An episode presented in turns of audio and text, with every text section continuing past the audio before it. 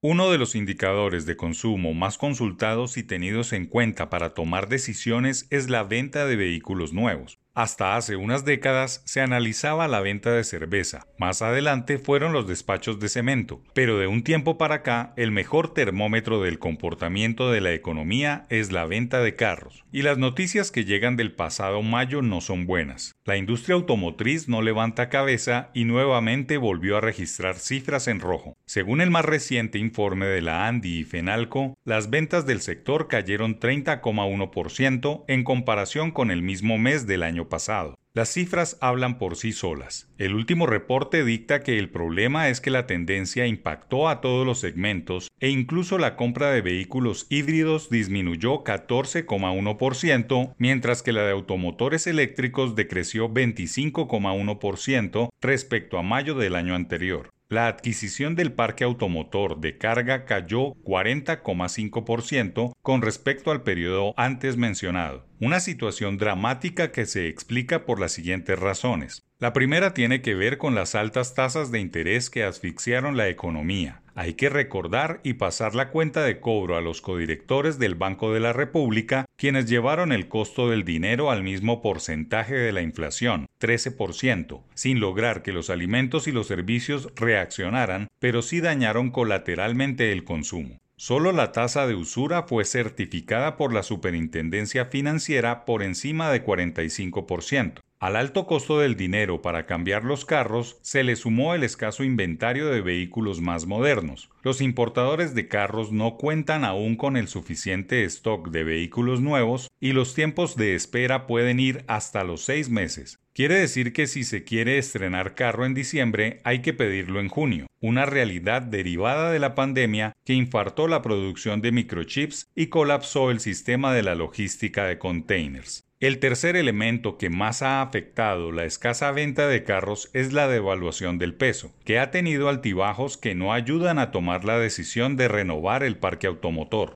El grueso de los consumidores quieren un carro híbrido o eléctrico que no solo es más costoso, sino que se demora en la entrega y está altamente dolarizado. Y un cuarto factor, a la luz de la realidad de que no se están vendiendo carros, es el cambio de gustos y anhelos de las personas más jóvenes. Desde hace casi una década, los jóvenes que han venido cumpliendo su mayoría de edad no contemplan un carro en sus haberes, no es un objeto de deseo como en generaciones anteriores e incluso no quieren manejar. Su centro de atención está más en los celulares, las redes sociales y el mundo gamer, más que en ponerse al frente de un volante. En los países subdesarrollados como Colombia, que por ahora deben olvidarse de la meta de vender 300.000 carros al año, está que muchos jóvenes con posibilidad de comprar un carro prefieren el transporte público, el carpooling o la bicicleta. Es más, optan por la opción de ahorrar e irse al exterior, más que encartarse con un carro que les obliga a pagar combustible, parqueaderos, SOAT, impuesto de rodamiento, seguro, muchos costos que nunca revertirán el dinero gastado en mantenerlo. Pero la conclusión es que el país se está llenando de carros viejos.